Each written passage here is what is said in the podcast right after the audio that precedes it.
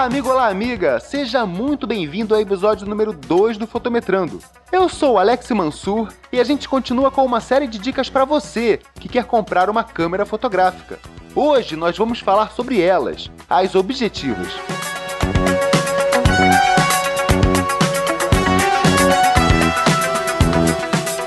Olá, seja muito bem-vindo. Eu sou Alex Mansur e esse é o Fotometrando, o nosso podcast fotográfico. Se você é um amante da fotografia, se você é um fotógrafo, se você quer iniciar na arte que é fotografar, você chegou ao podcast certo. Aqui, mensalmente, a gente compartilha com você informações e dicas sobre o mundo fotográfico. E você pode mandar a sua sugestão para podcast@fotometrando.com. Você pode seguir o nosso perfil no Twitter e no Instagram, no fotometrandopod. E pode curtir a nossa fanpage no Facebook, facebook.com/fotometrandopod. É muito legal receber o seu feedback, é muito legal receber as suas sugestões e fazer um programa que atenda às suas necessidades. Para você que, assim como eu, ama fotografar.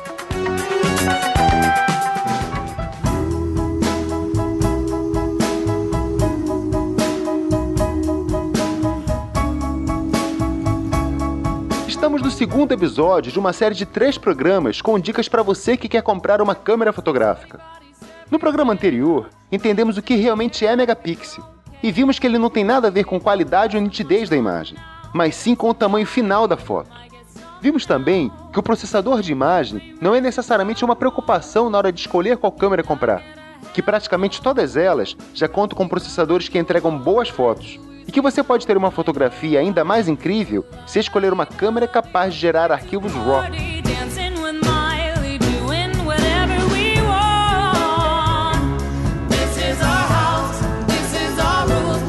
Quero agradecer aqui a maciça audiência que nós tivemos no nosso primeiro episódio. Recebemos muitos feedbacks e eu estou muito satisfeito com a recepção de todos. Estou muito satisfeito com a aceitação dessa nova proposta, desse novo projeto. Quero agradecer a todos vocês que mandaram e-mails, a todos vocês que interagiram conosco em nossas redes sociais, o meu muito obrigado.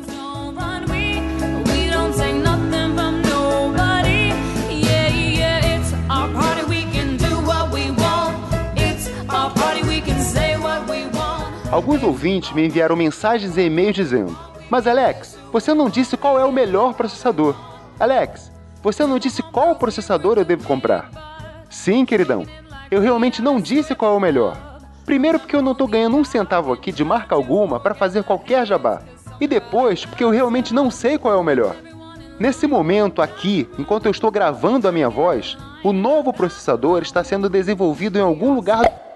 Olha aí, olha lá.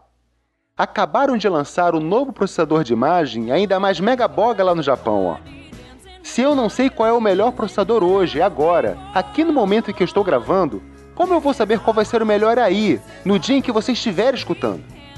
Por isso, a minha dica foi: quer comprar o melhor? Pesquise. Não pode comprar o melhor? Então, amigão, a palavra-chave é RAW.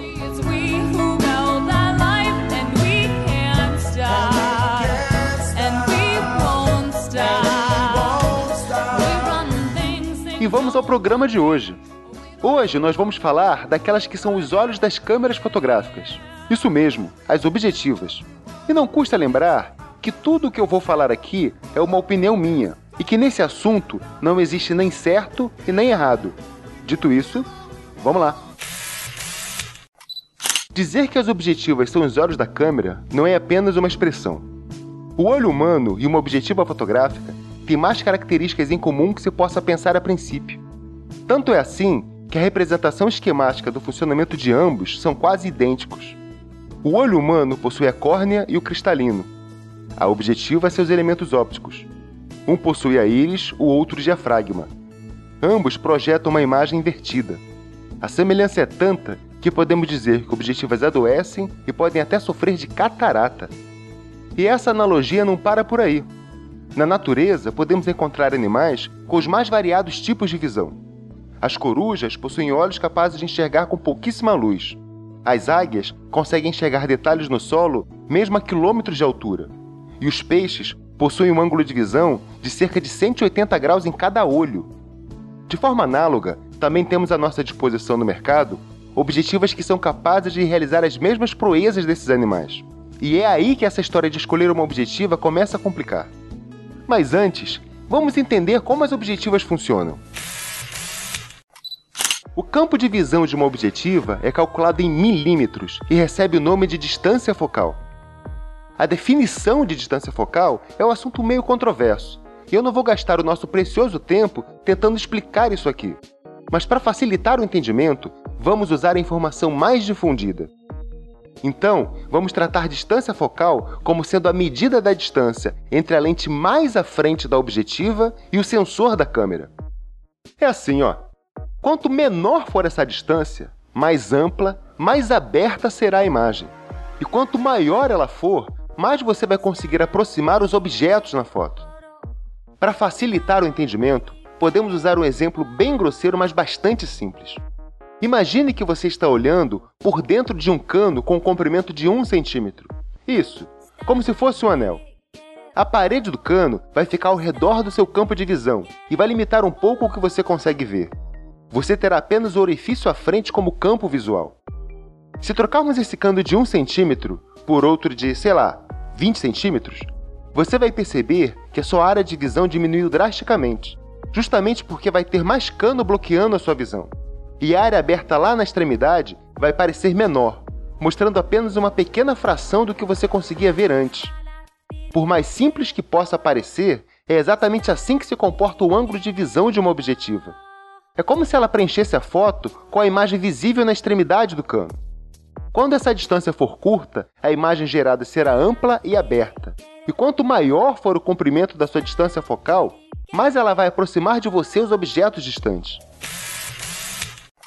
Você vai ver que existem objetivas com os mais diversos campos de visão. Desde super abertas, como a 8mm, até as bem fechadas, como por exemplo a de 1200mm. Para organizar toda essa bagunça, foi convencionado dividir tudo isso em grupos menores, começando por aquelas com distância focal entre 50 e 55 mm. Essas são classificadas como normais porque coincidem com o campo de visão do olho humano. Aquelas com campo de visão abaixo de 50 mm são chamadas de grande angulares, e as acima de 55 mm são chamadas de teleobjetivas. E existem subdivisões. Chamamos as grandes angulares abaixo de 10 mm de olho de peixe e as teleobjetivas acima de 300 mm de super tele.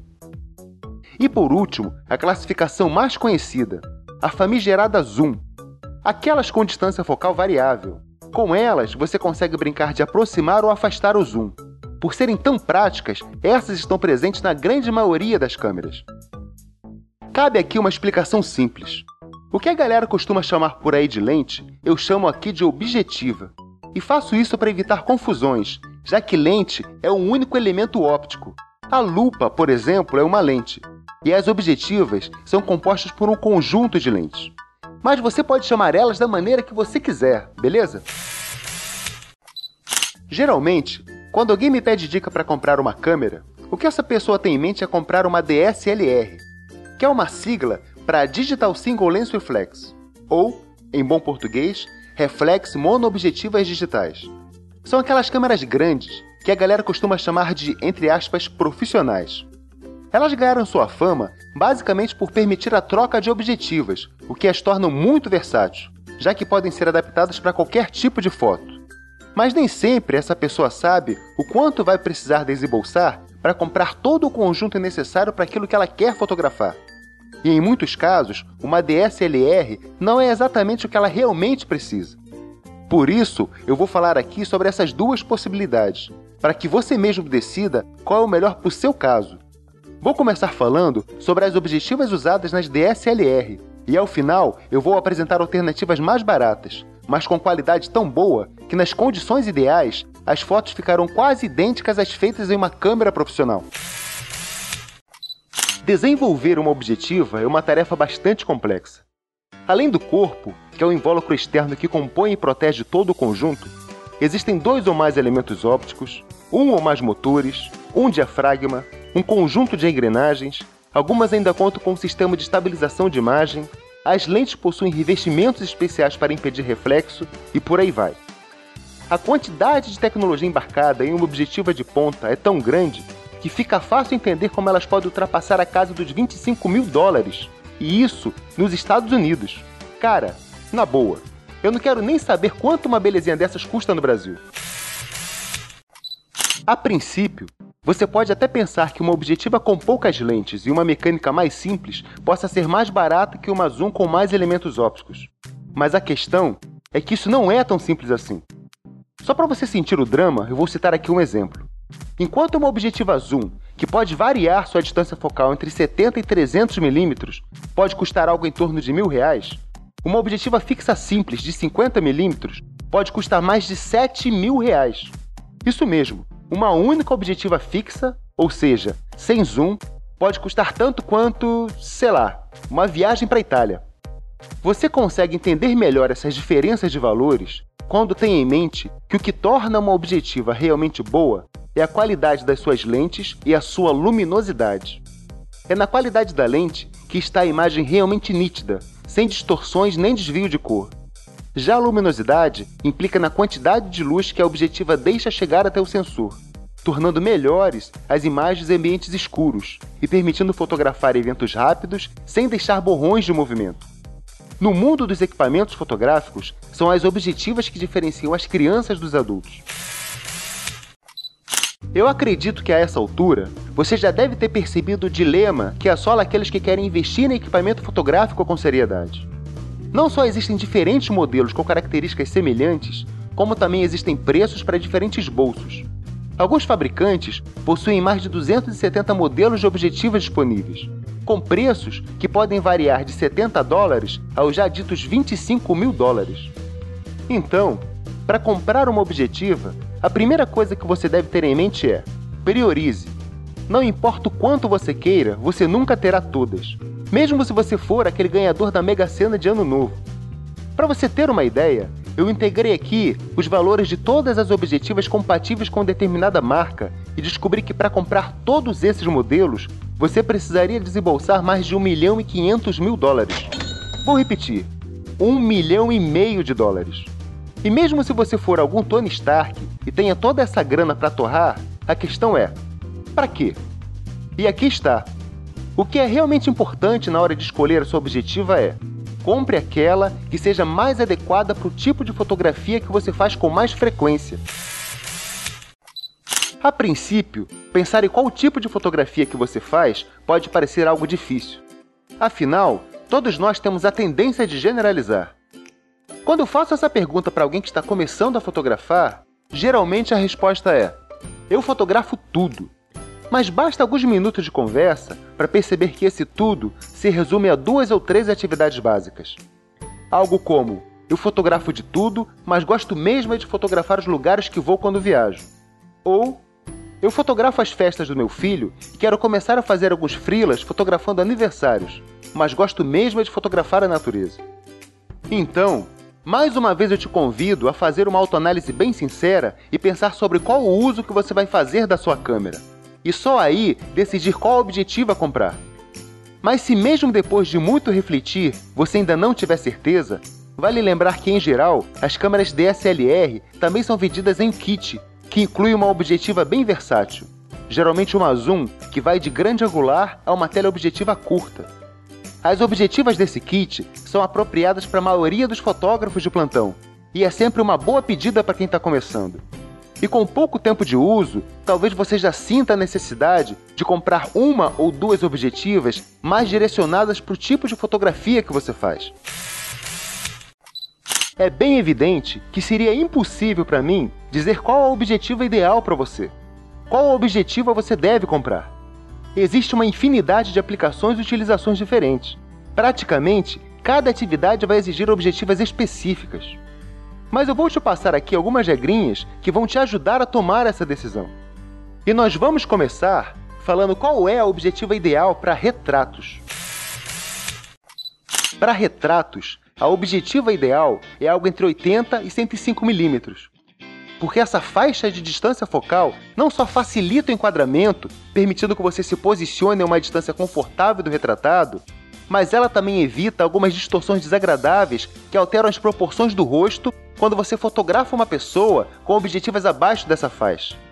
Então, se o seu negócio for comprar uma objetiva com esse propósito, opte por uma 105mm. Essas são perfeitas para retratar pessoas, porque elas neutralizam por completo essas distorções, produzindo retratos muito mais elegantes. Eu aprendi todas essas dicas quando fiz um workshop sobre esse tema com a excelente fotógrafa Glória Fliegel. Aprendi muito com as aulas dela não só sobre as técnicas para fazer retratos, mas principalmente sobre como reconhecer as características individuais de cada retratado e conseguir o melhor ângulo de cada um. Agora, se o seu negócio mesmo é fotografar esporte, você provavelmente estará bem afastado da área onde o atleta atua e terá isso em mente na hora de escolher a sua objetiva. No surf, por exemplo, você tem que registrar da areia todas as manobras do surfista lá na arrebentação. No futebol, vai precisar registrar aquela dividida que ocorreu no meio do campo, estando você fora do gramado. Para praticamente toda fotografia de esporte, você vai precisar de uma super tele bem potente e que seja bem iluminada. Uma que te permita congelar aquele momento como se você estivesse ali, ao lado do atleta. E será assim para praticamente qualquer fotografia onde você precisa aproximar algo que está distante, como fotografias de animais na natureza, por exemplo. Só não vale apontar a sua super tele para a janela daquela vizinha descuidada, hein? Vê lá. Ou vale. Aí é contigo. Se você precisar fotografar cenários amplos, como por exemplo os prédios de uma cidade, colocar em um único clique um cômodo de uma casa ou escritório, ou ainda abranger a amplitude de uma paisagem da natureza, então vai precisar de uma boa grande angular. É por isso que esse é o tipo de objetivo ideal para quem trabalha com decoração de interiores faz fotografia urbana ou curte fotografar a natureza. Guarde isso. Cenários amplos, grande angulares. Mas se você pretende fotografar eventos, aí, meu camarada, a história muda radicalmente. Sejam casamentos, eventos corporativos ou festas de aniversário. Dificilmente uma única objetiva vai atender às suas necessidades. Para aniversários, você vai precisar ter fotos do ambiente e do cenário do bolo, no casamento, vai precisar de fotos de decoração da igreja e do salão de festas. Ou seja, para ambos os casos, você vai precisar de uma boa grande angular. Mas você também vai precisar de uma super tele para ter fotos em close do rosto da noiva no momento do sim, e de uma tele curta para fotografar o casal no altar. Então eu recomendo que você compre uma objetiva zoom que abranja desde uma grande angular a uma meia tele e outra que vai de uma meia tele a uma super tele, esses foram apenas alguns exemplos com as situações mais comuns, mas é claro que há uma infinidade de outras situações que nós não vamos conseguir abordar aqui. Eu vou dar um exemplo bem específico aqui. Em abril desse ano, foi veiculada a notícia de que o pesquisador da Universidade Federal de Santa Catarina descobriu a menor flor de orquídea do planeta. A flor inteira mede cerca de um milímetro eu acredito que seus estames e pistilos devem medir coisa de 200 micrômetros cada. Para conseguir fotografar essa flor, esse botânico vai precisar chegar muito perto para preencher seu enquadramento. Para isso, ele vai precisar de uma objetiva macro.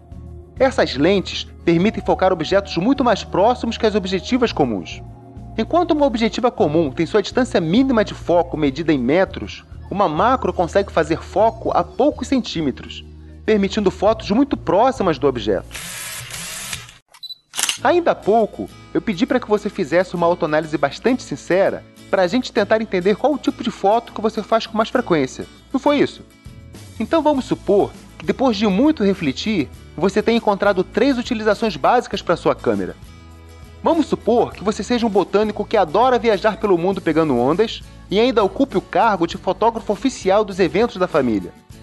Vamos ainda supor que para atender às suas necessidades, você tenha comprado uma teleobjetiva 400mm para fotografar o surf, uma macro de 180mm para fotografar as suas flores e uma azul 2470 para uso geral nas festas de família. Então fica fácil deduzir que para você comprar essas três objetivas, você precisou dispor de cerca de 4.500 dólares. E isso só em objetivas. Não se esqueça que você vai precisar de um corpo de câmera, um corpo de câmera razoável custa algo entre 500 e 900 dólares. Ou seja, seu investimento total foi por volta de 5 mil dólares. Isso se você conseguiu comprar nos Estados Unidos. Agora, se você comprou esses mesmos itens no Brasil, sem sombra de dúvida, você precisou desembolsar pouco mais de 25 mil reais. Você já deve ter percebido que uma objetiva não é nada barata. A maioria dos modelos de boa qualidade custam algumas vezes o valor de um corpo de câmera. Mas é sempre bom ter em mente que um corpo de câmera tem uma vida útil média de 3 a 7 anos. Já uma objetiva é um bem durável, e se você tiver algum esmero e carinho, ela poderá durar indefinidamente. É isso aí, meu camarada. Uma objetiva é cara, mas vai por mim, ela vale cada centavo. Ficou assustado com os valores? Isso está totalmente fora da sua realidade? Respire fundo e não se desespere. Há uma luz no fim do túnel para você. E pode acreditar em mim, não é o trem. Como eu disse, tudo isso que falei até aqui foi relacionado com lentes para câmeras DSLR.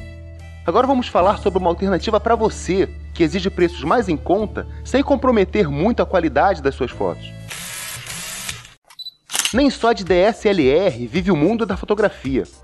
Existem vários outros tipos de câmeras que podem oferecer uma boa qualidade fotográfica nas condições ideais, mas com valores não tão surreais, principalmente para o bolso do brasileiro, que já paga taxas de importação absurdas. Vamos abordar melhor sobre os principais tipos de câmera no nosso próximo episódio. Por hora, vou falar sobre uma categoria que eu acho relevante para o tema de hoje, que são as câmeras a ponte e dispare, conhecidas na gringa como point and shoot. A grande maioria das câmeras do tipo a ponte dispare possuem uma objetiva azul incorporada, o que a deixa muito prática e mão para toda a obra, principalmente se você escolher alguma que possua ampla variação de distância focal. Mas cuidado para não comprar enganado. Alguns modelos contam apenas com uma lente de distância focal fixa e simulam o efeito de zoom ampliando a imagem depois do clique, o que prejudica significativamente a foto. É exatamente o que a maioria dos celulares fazem para simular o zoom, com esse tipo de simulação, elas acabam ampliando junto todas as pequenas imperfeições produzidas durante a captura, a ponto dessas fotos ficarem inviáveis para impressão em papel. Esse tipo de simulação de zoom é chamado zoom digital. Fuja deles como um político foge de CPI. O tipo de zoom que você está procurando é o zoom óptico, aquele produzido pelas lentes, sem qualquer simulação. Não é raro encontrar câmeras do tipo a ponte dispare com objetivas que podem variar de 24 a mais de 700 milímetros. Isso mesmo, elas vão de uma grande angular a uma super tele. E se você procurar bem, vai encontrar algumas que podem ultrapassar a marca dos 1000 milímetros. E além disso, elas possuem recurso de foto macro, permitindo fazer foco a poucos centímetros do objeto. Nós já vimos aqui que um corpo de câmera DSLR, somado aos valores de um conjunto de lentes que abranja desde uma grande angular, passando por uma objetiva macro, que inclui uma super tele, pode chegar facilmente aos 5 mil dólares. Mas você pode encontrar câmeras do tipo a ponte dispare que possuam uma objetiva com esses mesmos recursos, custando algo em torno de 220 dólares. Ou seja, uma alternativa com características semelhantes, mas muito mais amigável para o bolso de muita gente. E além disso, algumas câmeras a ponte dispare podem ter lentes com uma vantagem bem interessante sobre as objetivas das DSLR. Qualquer pessoa que trabalhe com óptica sabe que as melhores lentes são produzidas pela empresa Carl Zeiss. Essa empresa alemã é de longe a que possui os melhores cristais de lentes do mundo, não só para fotografia, mas também para microscopia, planetários e um infindável número de equipamentos científicos. As objetivas Zeiss para as câmeras DSLR são um sonho de consumo de qualquer fotógrafo profissional. Elas são impecáveis. E como tudo que é bom, são extremamente difíceis de encontrar e custam bem mais que as objetivas comuns. Mas essa regra não é válida para as câmeras a ponte dispare. Existe um grande número dessas câmeras que possuem objetivas com lentes fabricadas pela Zeiss e com preços bem convidativos. Se você decidir comprar uma câmera que tem objetivas compostas por cristais Zeiss, tenha certeza que você terá em mãos uma obra de arte em forma de lente. E por hoje é isso, amigão. No episódio de hoje, nós vimos que as lentes são os olhos da câmera e que para conseguir toda a nitidez que se espera de uma grande foto, elas contam com muita tecnologia de ponta. E justamente por isso podem custar valores astronômicos. E que o segredo para comprar uma objetiva é escolher aquela que seja ideal para o tipo de fotografia que você faz com mais frequência. E vimos também que algumas câmeras do tipo a ponte dispare contam com objetivas de qualidade extraordinária e com preços mais agradáveis. No próximo episódio, nós vamos fechar essa série falando sobre como escolher o corpo de uma câmera DSLR, ou talvez optar por uma do tipo aponte e dispare, e ainda conhecer outros tipos interessantes de câmeras.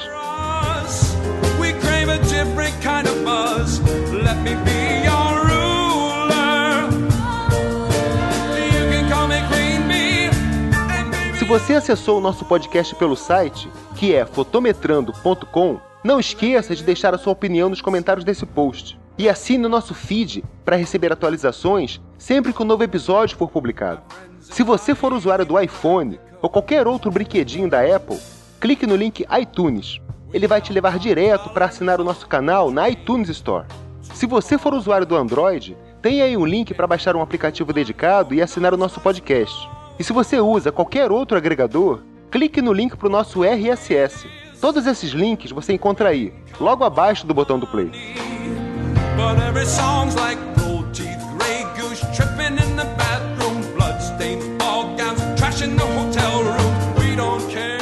Se você quiser saber mais sobre o trabalho da fotógrafa Glória Friegel, que eu mencionei nesse episódio, acesse o site dela, www.gloriafliegel.com.br. O link está aí no post. Acesse lá certamente você vai aprender muito só em apreciar o trabalho dela.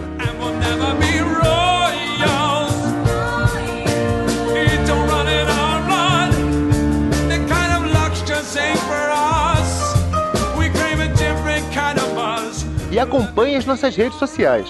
Instagram e Twitter é o arroba fotometrandopod e também no Facebook, facebook.com barra fotometrandopod. Ah, e eu não posso esquecer do Google Plus. O link está aí no post. Acessa lá. Adicione a gente. Será um prazer interagir com vocês. Não se esqueça, esse podcast é mensal, com um novo episódio toda primeira sexta-feira de cada mês. Anote aí na sua agenda, lembre-se sempre, toda primeira sexta-feira de cada mês.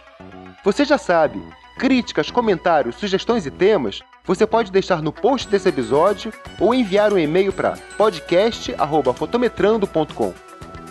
E é isso aí, amigão. Eu deixo aqui o meu muito obrigado e a gente tem um encontro marcado no próximo mês. Beijo no coração, tchau.